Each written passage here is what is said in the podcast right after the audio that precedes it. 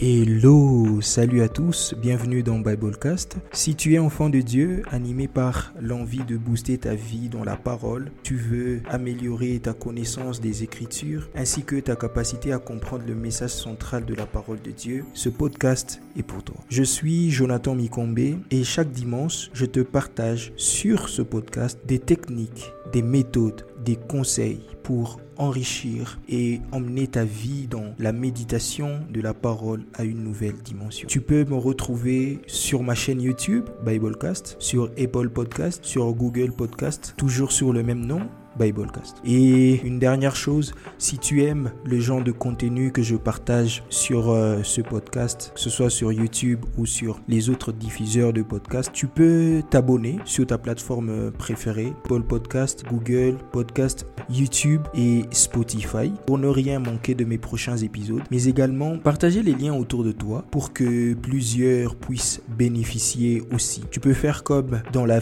dans la Bible, la, la femme samaritaine qui était au puits de Jacob après qu'elle ait discuté avec Jésus. Elle n'a pas voulu garder cette bonne nouvelle pour elle-même. Elle est partie dans le village pour annoncer la bonne nouvelle à tout le monde, de sorte que la grâce dont elle a été bénéficiaire puisse toucher le plus grand nombre. Alors tu peux m'aider à partager les liens autour de toi, à en parler à tes amis, à tes collègues.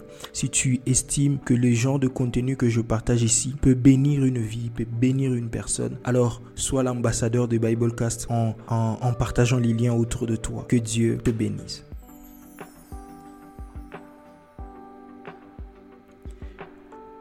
Dans l'épisode d'aujourd'hui, je vais parler sur le sens littéral des Écritures.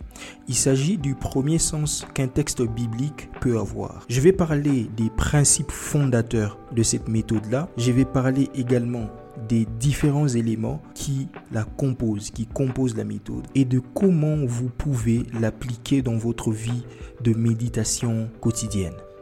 Bonne écoute. Alors avant que je n'aille plus loin dans mon épisode d'aujourd'hui, je pense qu'il est important que nous puissions comprendre, poser les bases, de comprendre c'est quoi le sens littéral des Écritures. Si vous vous rappelez bien, je vais vous mettre le lien dans la description de, de cet épisode. L'épisode précédent, on a essayé de donner de façon introductive les quatre sens qu'un texte biblique peut avoir. Alors on a parlé du sens littéral, on a parlé du sens allégorique, on a parlé du sens spirituel et en dernier lieu, on a parler du sens symbolique. Donc un texte biblique peut avoir un sens littéral, un sens symbolique, un sens allégorique ou un sens spirituel. Et les sens littéral, c'est le tout premier niveau de, de, de compréhension qu'un texte biblique peut avoir. Le sens littéral est une démarche de simplification du texte biblique afin d'en donner le sens le plus clair et le plus direct qui soit. C'est une démarche qui permet de simplifier l'écriture pour donner le sens le plus direct que l'écriture peut avoir. C'est le tout premier sens des quatre sens qui ont été abordés dans, dans l'épisode précédent et dont les prochains épisodes feront objet. Et il est quelquefois aussi appelé le sens historique car il renvoie à un événement s'inscrivant dans l'histoire des hommes. Le sens littéral est celui qui est issu de la compréhension linguistique de l'énoncé. Le sens littéral, c'est lorsque vous comprenez de façon linguistique, vous comprenez la phraséologie, vous comprenez les mots qui sont employés dans l'énoncé, dans le texte que vous lisez, ce que les mots veulent dire. Pas forcément ce que les mots veulent dire pour vous aujourd'hui dans le contexte du 21e siècle, mais c'est que les mots voulaient dire dans l'esprit et dans la pensée de l'auteur et dans, dans le contexte historique, le contexte de vie dans lequel les premiers destinataires des écrits pouvaient comprendre les textes qui leur étaient destinés. Donc c'est justement ça le sens, le sens, euh, le sens littéral. Le sens littéral, c'est celui que l'auteur entend signifier à son auditoire. Ça veut dire que lorsque l'auteur biblique parle, s'il s'agit d'un discours, s'il s'agit d'un écrit, c'est ce que l'auteur de cet écrit-là, ce que la personne qui tient le discours entend signifier à son auditoire, aux personnes auxquelles elle s'adresse, c'est ce, c'est cela le sens littéral. C'est vrai qu'aujourd'hui nous pouvons tirer des enseignements allégoriques des textes bibliques, nous pouvons tirer des enseignements symboliques et même des enseignements spirituel des textes bibliques, mais lorsque les auteurs s'adressent à leurs destinataires, lorsque les auteurs tiennent un discours, dans leur pensée, ils ne transmettent pas d'abord de façon consciente un enseignement allégorique ou un enseignement spirituel. Ils transmettent, ils transmettent des vérités qui sont comprises par leurs destinataires parce qu'ils écoutent, ils entendent ce que la personne transmet. Et nous, aujourd'hui, nous devons fournir l'effort de pouvoir comprendre d'abord le sens littéral, l'enseignement qui était transmis avant de pouvoir transcender l'aspect littéral pour tirer d'autres leçons qui peuvent venir de manière allégorique, de manière symbolique, tout comme des, des corrélations spirituelles qu'on peut tirer de certains passages bibliques. Et donc, le sens spirituel cherche à asseoir le premier sens du texte biblique. C'est le premier sens du texte biblique. Le premier sens qu'un texte biblique a, c'est ce sens-là littéral. Et le, le, sens littéral cherche à établir une cohérence globale du texte biblique en procédant par rapprochement et par mise en parallèle des versets des différents livres. Ça veut dire que lorsque vous cherchez à comprendre le sens littéral d'un texte, vous devez faire une, une étude de rapprochement de textes des versets différents, de sorte que vous puissiez voir comment le texte est employé dans tel, comment, pardon, les mots que vous essayez d'étudier, les mots qui sont employés par l'auteur sont employés soit par l'auteur lui-même dans un autre contexte, soit par d'autres auteurs dans des contextes similaires ou dans des contextes différents de sorte que vous puissiez en tirer la meilleure compréhension. Alors, pourquoi le sens littéral? Pourquoi le sens littéral est-il important? Pourquoi est-il important de comprendre la Bible de manière littérale d'abord avant de pouvoir penser, espérer, chercher des enseignements symboliques ou des enseignements spirituels dans la Bible? Pourquoi on, devrait chercher finalement à comprendre d'abord le sens littéral? Je vais vous donner quelques raisons à considérer. La première des raisons, c'est que vous ne pouvez pas tirer des leçons allégoriques ou comprendre des versets de manière symbolique ou tirer des enseignements spirituels d'un texte dont le sens littéral est incompris ou mal compris. Si déjà de façon basique, vous ne vous avez mal compris le texte en lui-même, ça veut dire que toutes les leçons spirituelles que vous pouvez en tirer, tous les enseignements allégoriques et symboliques que vous allez en tirer seront des enseignements qui seront biaisés parce que le texte en lui-même, vous l'avez mal compris. La deuxième des choses, c'est que tous les sens des écritures trouvent leur appui dans le sens littéral. C'est parce que vous avez compris le sens littéral que vous allez que l'essence spirituelle aura aura un sens si je puis le dire ainsi. C'est parce que vous avez compris le sens littéral, le sens naturel du texte que l'essence allégorique aura aura un sens. La troisième raison c'est que certains versets posent des problèmes grammaticaux, des problèmes syntaxiques, des problèmes lexicaux et comprendre un texte biblique passe nécessairement par la résolution de ces difficultés et de ces incohérences. C'est justement la fonction du sens littéral. Le sens littéral vient aider la recherche du sens littéral va vous aider à pouvoir résoudre certains problèmes grammaticaux, certains problèmes de lexique que certains textes bibliques nous posent. Il y a parfois certains problèmes de grammaire parce que la Bible, comme nous le savons, n'a pas été rédigée en français, ça a été rédigé en hébreu, en araméen et en grec. Et ces langues-là ont eu une grammaire très éloignée de la nôtre, très différente du français. Et dans ces langues, il y a des difficultés de grammaire, des difficultés d'interprétation dans les autres langues et la recherche du sens littéral va permettre de pouvoir résoudre ce problème. La quatrième de raison, c'est que le vocabulaire biblique est rempli des mots polysémiques et des, et des apax. Donc ça veut dire quoi?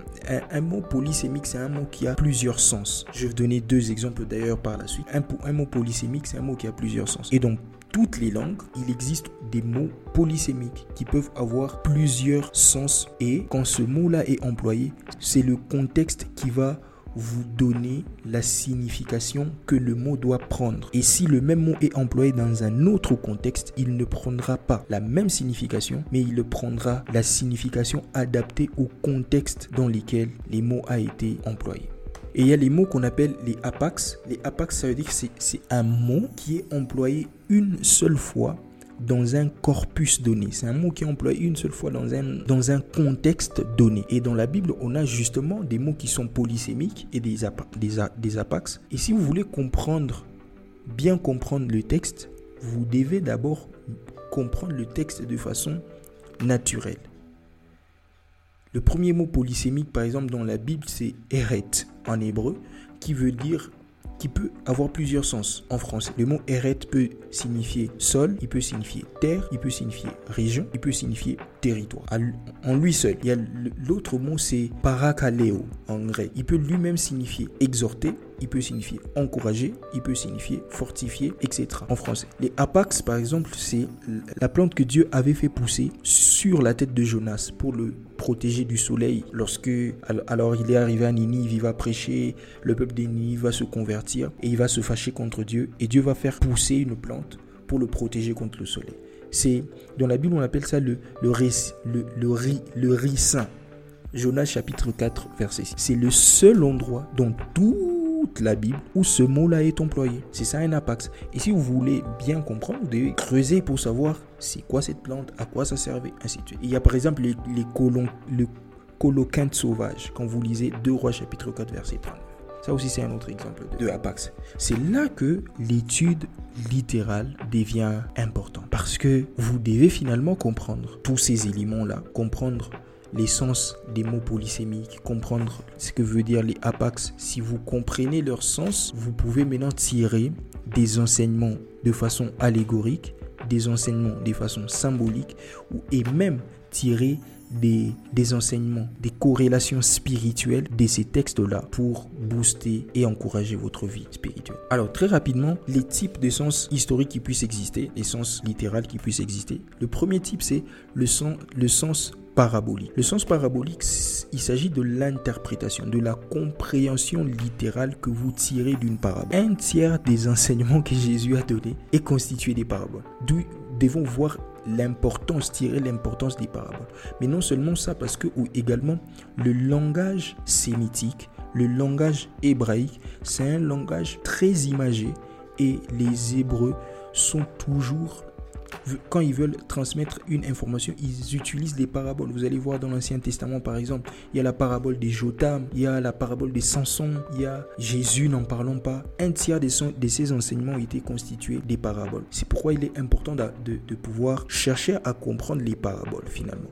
C'est quoi une parabole? Une parabole veut dire étymologiquement j'étais à côté. Donc ça veut dire on va à côté d'une histoire qui met en œuvre les réalités humaines de la vie quotidienne, on va jeter une leçon spirituelle. Et du coup, il est important de pouvoir comprendre cette leçon spirituelle et comprendre de façon littérale une parabole, c'est parvenir à trouver la leçon spirituelle qui a été jetée à côté de, de l'histoire qui met en œuvre la vie quotidienne. C'est justement ça. Alors le deuxième sens, c'est le sens étiologique qu'on trouve dans le sens littéral. Le sens étiologique, c'est le sens de la compréhension, de l'interprétation qui vise à expliquer la signification de l'origine des phénomènes naturels. Donc il y a plusieurs phénomènes naturels que nous connaissons qui tirent leurs origines dans la Bible. Par exemple, la pluie a commencé avec les déluges. Et quand vous voulez expliquer l'origine de certains phénomènes naturels, vous devrez comprendre d'abord le sens naturel, le sens littéral des textes dans lesquels ces, événements naturels ont pris naissance. Si vous comprenez, alors vous allez appliquer des, enseignements de façon euh, symbolique qui auront du sens. Et la dernière des choses, c'est le sens analogique. Le sens analogique va maintenant consister à comparer les passages analogues pour pouvoir corroborer leurs suggestions. Donc quand vous étudiez un texte, ce texte-là vous suggère un certain enseignement que vous pouvez en tirer. Alors si vous, vous voulez mieux comprendre le sens de ce texte-là, ne restez pas cramponné que sur lui. Il y a plusieurs autres textes analogues qui soit expliquent le mieux les concepts que vous étudiez et vous devrez les mettre en corrélation pour pouvoir tirer les plusieurs suggestions que les passages vous donnent. Je donne un exemple. Vous êtes en train d'étudier le concept de la foi. Alors, si vous voulez mieux comprendre de façon littérale d'abord c'est quoi la foi, vous avez le texte le plus connu, c'est Hébreu 11. Vous lisez Hébreu 11, vous étudiez le texte de Jacques, Jacques chapitre 2, vous étudiez Galates, tout le livre des Galates, Paul explique la foi, vous étudiez Romains 4, vous étudiez la vie d'Abraham, dans tous ces différents textes-là, vous voyez la manière dont certaines personnes ont expérimenté la foi, ont vécu leur foi, ont expliqué leur foi. Et cela vous donne une vue assez globale de ce que la foi biblique implique et veut dire. Dernier, dernier point, pour finir complètement mon épisode d'aujourd'hui, comment on peut appliquer maintenant cette méthode-là? La première des choses, je vous encouragerai d'avoir au moins à minimum différentes versions de la Bible. Je pourrais avoir, prochainement, on pourra avoir un, un épisode où on va expliquer c'est quoi les, les, différentes versions qui existent. Mais il y a deux grandes catégories de versions de la Bible. Il y a les versions qu'on appelle les versions littérales et il y a les versions qu'on appelle les paraphrases ou les versions dynamiques. Les deux types se focalisent sur deux méthodologies différentes. Je pourrais avoir un, épisode beaucoup, où on ira beaucoup plus en détail. Mais c'est important d'avoir au moins deux, ou trois versions dans une ou l'autre des catégories. Donc vous avez par exemple, généralement nous, nous avons des Louis II. Louis II c'est, c'est, une, c'est une version littérale très ancienne. Vous pouvez avoir par exemple Louis II. Vous pouvez aussi avoir peut-être Second révisé ou Second 21 c'est toujours Louis II mais beaucoup plus actualisé. Certains mots anciens mots de français qui ne sont plus utilisés ont été remplacés par des mots beaucoup plus actuels. Vous pouvez aussi avoir une version comme la version Parole de vie, la version Seymour, la, version d'Alfred Quinn. Ces versions-là vous donnent plus de compréhension. La deuxième des choses, c'est faire l'étude et l'analyse grammaticale. Je vais vous mettre en description les liens des épisodes où j'ai expliqué beaucoup plus en détail comment on peut faire une étude grammaticale d'un texte biblique. Troisième des choses, c'est utiliser des outils comme des concordances bibliques. Une concordance biblique, c'est des outils très importants aujourd'hui. Gloire à Dieu, la technologie, vous n'avez pas besoin de forcément débourser de l'argent pour acheter une concordance. Vous pouvez trouver énormément d'outils sur Internet, voilà, que vous pouvez utiliser. Je vais également mettre le lien, le lien dans la, dans la description pour quelques outils que moi-même personnellement j'utilise, les noms de quelques applications que vous pouvez même installer sur vos téléphones, que vous pouvez utiliser concordance. Alors une concordance biblique, c'est au fait un livre qui va vous, pour chaque mot, le livre va vous renvoyer tout le verset relatif à ce mot-là que vous étudiez. Par exemple, vous étudiez la foi. Une concordance va vous permettre de trouver tous les textes dans la Bible où le mot foi est employé. Et vous allez pouvoir aller beaucoup plus en détail dans votre, dans votre étude biblique. Et ce qui est bien avec les concordances, c'est qu'il ne va pas vous renvoyer les textes, le mot en français. Parce qu'il y a des, endroits où le mot qui le, mot foi, par exemple, est traduit en français par espérance, est traduit en, en français par encouragement ou est traduit. Voilà. Donc, la concordance, le, comme on l'appelle le strong, le strong va donner la racine originale, ça doit être hébreu ou grec du mot, et le nombre et les versets partout où cette racine-là a été employée, pas forcément comme ça a été traduit en français dans le texte que vous étudiez.